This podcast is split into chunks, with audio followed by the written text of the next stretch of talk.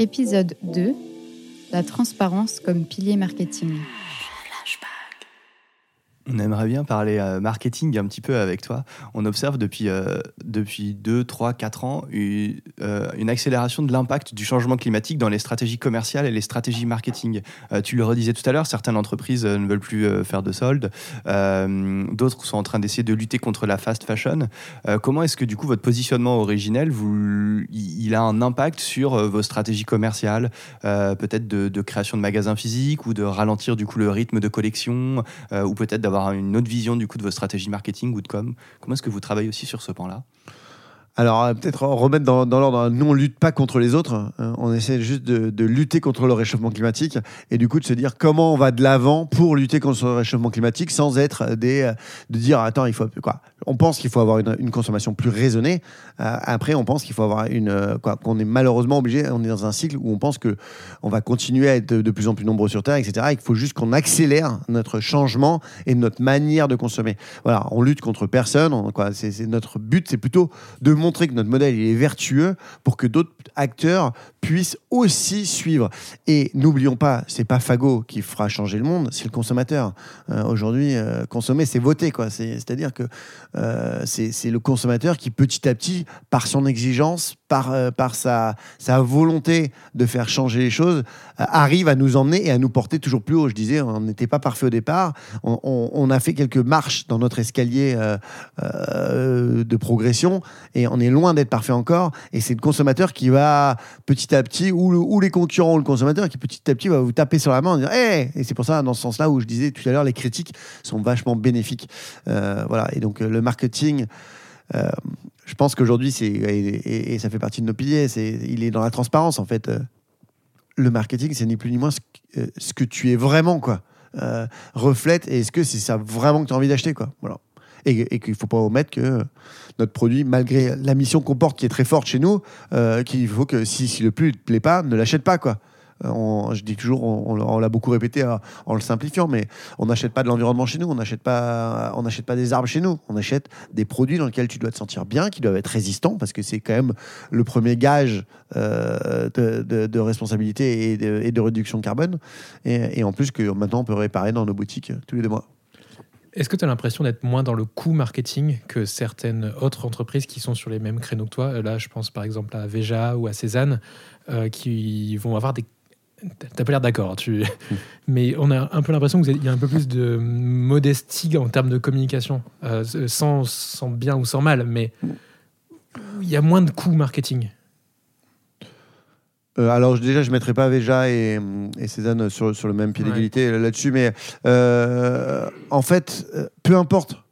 euh, J'ai envie de dire, peu importe qu'on soit dans le coup ou pas, tant qu'on fait avancer la machine, tant que la machine elle va dans la bonne direction, euh, et qu'on est vrai dans ce que l'on fait, et que même si c'est que euh, quelqu'un, je voyais des gens critiquer, euh, je sais pas, des grandes marques de maisons de fast fashion parce qu'ils font Ouais. que 2%. Ben ouais, mais en fait, justement, félicite-les parce qu'ils font que 2% euh, de recycler dans. dans- dans- C'est déjà bien. Si à chaque fois on les tacle, et, et je vois un nombre de groupes industriels, parce qu'on intervient dans des, justement dans des comités, euh, etc., et je vois un nombre de groupes qui n'osent plus bouger une oreille et même pas faire ces 2%, parce que sinon ils vont être critiqués. Ouais. Et que moi j'ai envie de dire, mais poussons, même si c'est qu'un POC, même si c'est qu'un petit coup marketing, parce que ouais, il fallait quand même justifier que ça allait avoir un ROI, tant que ça va dans la bonne direction, mais poussons ces initiatives au lieu de les critiquer, et, c'est ça qui fera que demain, on aura un monde bien meilleur. Voilà, donc c'est plutôt ma vision, c'est de me dire, en fait, je suis pas à savoir si les gens font des coups, tant qu'ils vont dans la bonne direction. Même à leur, même à leur échelle, quand un camailleux fait euh, une gamme en coton bio alors qu'ils sont euh, en redressement judiciaire, etc., bah moi, je trouve ça cool. J'ai envie de dire, putain, vas-y, c'est bien, on va dans la bonne direction, euh, et plutôt, plutôt encourage, pousse de 3 à 5%, plutôt que de leur dire, ah, vous êtes vraiment nul, hein, de faire que 3%, c'est nul. Voilà, je suis un peu un positiviste, quoi. Vous aviez justement lancé pour aider et pour pousser d'autres euh, une, euh, une action euh, Green Friday ou anti-Black Friday? Tu peux en parler de cette histoire? Eh ben, oh non, ouais, ouais, ouais. Alors, ça faisait euh, long- Nous, on s'est fait prendre dans le jeu euh, Oui, de, de nos 22 ans, euh, assez honnêtement. hein, on s'est fait prendre dans le jeu du Black Friday qui arrivait, je sais plus, il y a 7-8 ans en France. Euh, et évidemment, nous, on s'est dit, ah, super rendez-vous de consommation. et non, voilà, pour, pour- pour- voilà, du coup, bah, et on a commencé à solder. Alors, c'était des soldes à la hauteur de Fago, mais de, de, je sais pas, 20% sur ton panier ce jour, ces trois jours-là, etc.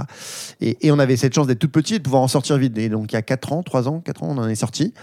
Et, et on s'est dit, bah, en fait, nos clients ne savent pas pourquoi on en est sorti. En fait, on a créé une petite OP pour nous, à l'origine, qui s'appelait Make Friday Green Again. C'était la grande époque de, Trump, là, etc. Du coup, c'était un petit clin d'œil euh, rigolo.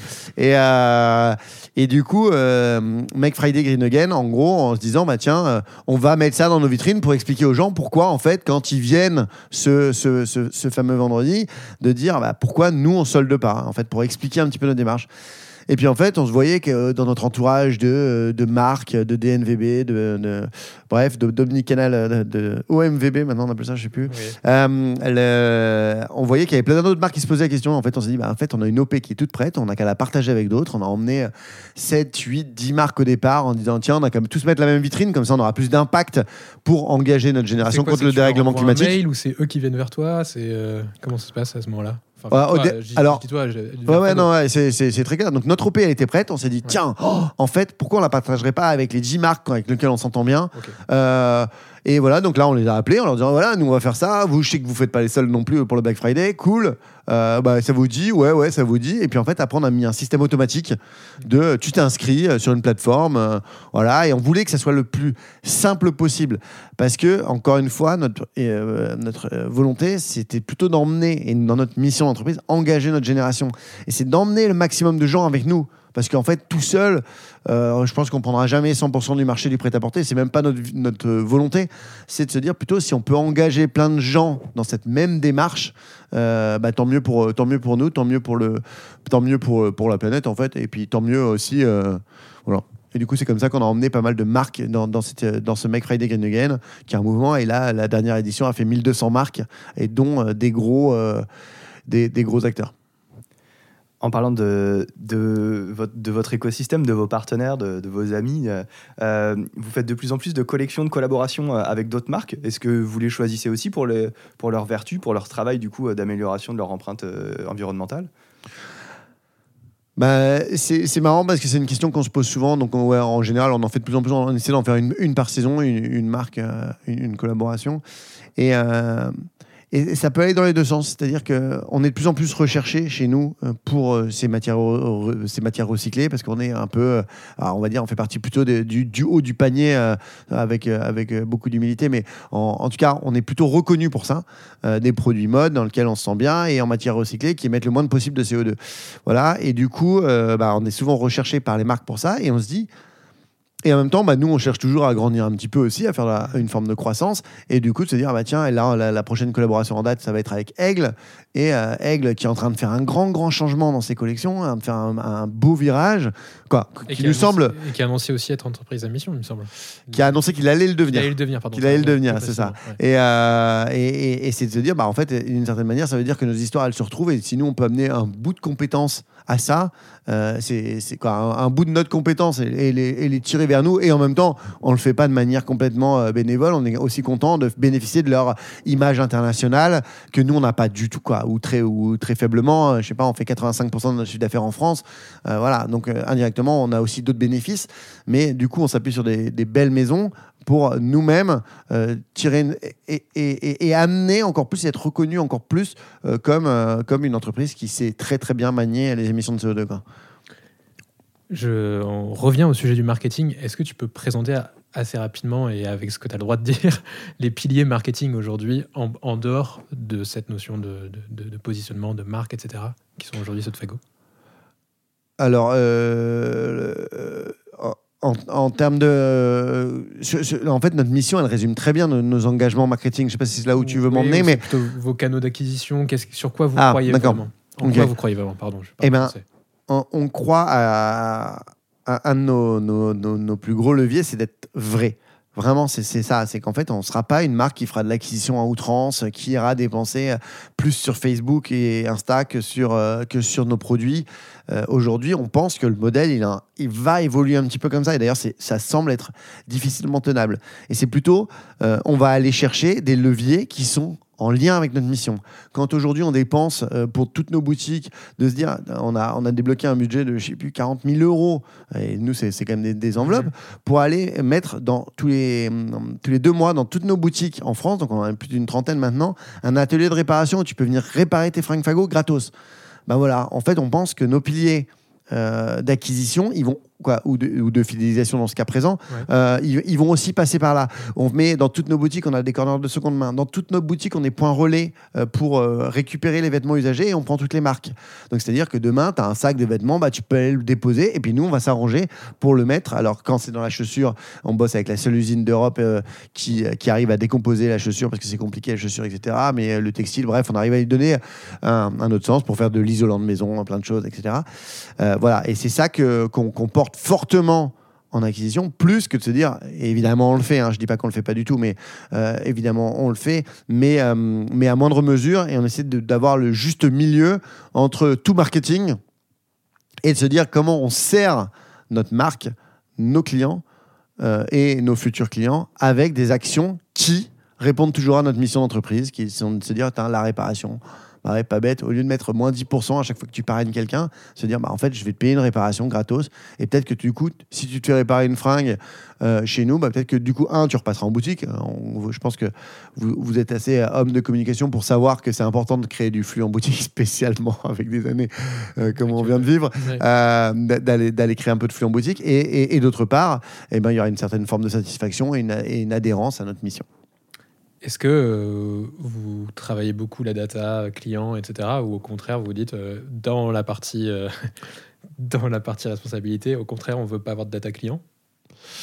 Euh, alors, si on- alors là, il y a deux niveaux de travail, de data. hein. Il y a le niveau de la travail pour savoir qui est ton client et comment on peut répondre au mieux à ses besoins. C'est quelque chose qu'on faisait pas peu, peu, Ouais. peu, pour pas dire pas, mais peu, euh, parce que euh, on avait toujours euh, plus de d'autres choses à faire, etc.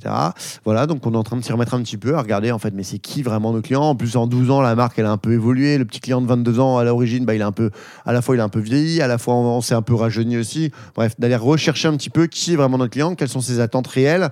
euh, voilà, et quels sont ses, ses live motifs dans la vie pour aller éventuellement le, le recibler à différents endroits, que ce soit physique ou, ou digital. Et, euh, et parallèlement à ça, par contre, on fait attention à la pression relationnelle qu'on peut avoir. Et ça, c'est un peu plus respectueux, on va dire, par rapport à notre mission. C'est-à-dire, avant, euh, certaines, il y a, il y a- il y a- il y a 6 ans, 7 ans, ça pouvait nous arriver d'envoyer 14 textos dans l'année à un client. Aujourd'hui, euh, s'il a plus de 3 textos, quoi, je crois que c'est 3 textos euh, dans l'année, c'est tout. C'est voilà, il y a trois textos par si jamais euh, tu, tu as l'opportunité de laisser ton 06, tu auras trois textos dans l'année, c'est tout. Et on n'ira pas t'embêter plus euh, que ça. Et pareil sur la pression relationnelle aux emails, euh, voilà, une forme de respect de la vie privée. Et oui, évidemment, on partage pas toutes nos. euh, Après, on a une relativement petite base de données. C'est quelque chose qu'il faut qu'on Oui. travaille fortement chez nous par rapport à notre taille de- d'entreprise. Je pense que on a été la génération qui s'est vachement alors c'est un peu négatif, mais, euh, mais pris les pieds dans le tapis dans le, côté réseaux sociaux. C'est-à-dire qu'on était des stars des réseaux sociaux il y a 12 ans. Hmm. Euh, donc euh, génial. Et du coup, en fait, on a créé toute notre communauté sur les réseaux sociaux où les vieux de la vieille étaient encore en train de prendre de l'adresse postale. J'exagère un peu, ou de l'adresse email. Et nous, on se disait, mais non, mais l'adresse email, c'est terminé. Nous, c'est réseaux sociaux. Regardez, on est à 200 000 sur Facebook, c'est génial. Sauf que tu perds. Exactement. Et que du coup, 12 ans plus tard, bah, Facebook n'existant plus euh, en, en- phase de, diminution ou de vieillissement, on l'appelle comme on veut, euh, bah, fait que bah, tu te retrouves avec euh, une poche vide. Là où ceux qui est vieux de la vieille disaient Ah, on va garder les emails, nous, on a moins insisté là-dessus. Je dis pas qu'on l'a pas fait, mais on a moins insisté là-dessus. Et du coup, c'est intéressant de voir un peu les différents euh, euh, erreurs qu'on a pu faire, euh, ou erreurs, je sais pas si c'est une erreur, en tout cas, les, les trajectoires qu'on n'a pas parfaitement prises. Du coup, j'ai allé sur un dada de, Jean-Mi, mais qui est euh, le contenu. Est-ce que euh, derrière ça, il y a une notion de retravailler plus le contenu transmis, notamment par mail, à vos, à vos clients, l'informationnel, plus que le produit, l'expérience plus que le produit, et peut-être même, euh, comme a pu le faire courir, créer votre pro- propre média Alors, on s'était posé la question, on est d'ailleurs dans un podcast, et évidemment, la question du podcast, je pense, a, taraudé euh, pas mal de marques depuis deux ans. Euh, euh, nous, on a choisi de ne pas le faire. On pense qu'on a déjà tellement de contenu aujourd'hui sur le site qui n'est pas bien. Qui n'est pas bien retransmis, etc. C'est vachement difficile pour une marque comme nous qui est finalement, quand on descend tout à l'heure en, préambule, vous, n'étiez pas encore là, auditeur, mais euh, on était dans le, on parlait de la difficulté d'expliquer de la fibre d'un coton recyclé, euh, combien de pourcents de fibres étaient recyclées, sur quelle hauteur, sur quelle largeur, suivant un sweat ou un t-shirt qui sont tous les deux en coton, c'est pas la même chose. Donc d'expliquer tout ça à nos clients, que le client, sachant, puisse aller encore plus loin et apprendre encore. Voilà, c'est aujourd'hui c'est plutôt ça notre enjeu, c'est à quel point nos tiroirs, euh, on arrive à les descendre euh, petit à petit, etc. Et on a aussi une grosse bataille en interne. C'est-à-dire qu'on passe d'une boîte où on était, euh, je sais pas, 5, 6, et voilà, et chacun avait le savoir. Aujourd'hui, on est un peu plus de 120. demain, on sera 250. La, la, projection à 3 ans, ça, ça va être à peu près ça. Et de se dire comment j'arrive à expliquer chacun des aspects à ma communauté. Donc aujourd'hui, on a plutôt mis de côté le média si ce n'est créer un peu plus de contenu interne déjà, pour arriver à que chacun des personnes que vous allez rencontrer dans nos boutiques Fago, sur le web, etc., euh, sache de quoi il parle et sur l'ensemble de nos aspects. À chaque fois, à la fois le produit, parce qu'il faut pas, on n'en a pas beaucoup parlé, mais c'est quand même fondamental chez nous, c'est savoir si c'est un sergé, si c'est un tissu, quelle, forme de tissu c'est, quelle, quelle, forme de chaussure c'est, une derby, etc. Et à la fois sur le côté euh, euh, vente, parce qu'inévitablement, n'oublions pas qu'on fait un métier de vente. Euh, et enfin, sur la, sur la notion de mission, où il faut que bah, dans, ce, dans le coton sergé, qu'est-ce qui est euh, recyclé, quelles sont les difficultés, etc. Ou dans les arbres, parce que je dis toujours, il faut que chacun, on tombe toujours sur un expert de quelque chose dans sa vie. Donc on ne peut pas être un bullshitter. donc vous allez être en boutique, encore plus en boutique. Vous allez en boutique, c'est impressionnant. Il y en a un, c'est le spécialiste de la bouteille recyclée. L'autre, c'est le spécialiste des forêts dans le monde. Le troisième, c'est le spécialiste euh, de la photosynthèse des arbres. Le, quatrième, ah, en fait, et du coup, il faut qu'on soit à un bon niveau, je dis pas expert partout parce que ce serait impossible de, l'être, à un bon niveau partout et avoir une, une, documentation énorme. Pareil sur les labels, vous avez l'autre qui est expert en labels d'usine, etc. Voilà, et c'est d'aller chercher tous ces trucs-là. Donc aujourd'hui, non, pas de médias externes, euh, pas de médias auprès de notre communauté, mais on est une forme de média déjà. Notre newsletter, euh, on sait qu'une newsletter sur trois qui partent ne parle pas pas uniquement de ce que fait Fago, ou euh, soit un livre blanc pour réduire un peu le, nombre d'emails que vous avez dans votre boîte mail et du coup euh, émettre un peu moins de CO2, ou euh, comment faire une réparation, tiens, un petit tips pour faire une réparation ou consommer une réparation, ça peut être ça aussi, faire bosser Chili, qui est notre partenaire sur la réparation, pour, pour, que le gars puisse réparer ses vêtements, mais que ça soit pas que focus, nous, nous, nous, achète, achète, achète du produit, et aussi que ce soit un peu inspirant et de se dire comment comment on peut euh, découvrir de nouvelles choses et découvrir une, une manière de réduire ses émissions de CO2, puisque je le rappelle, hein, dans notre mission, c'est aussi qu'on éduque nos partenaires.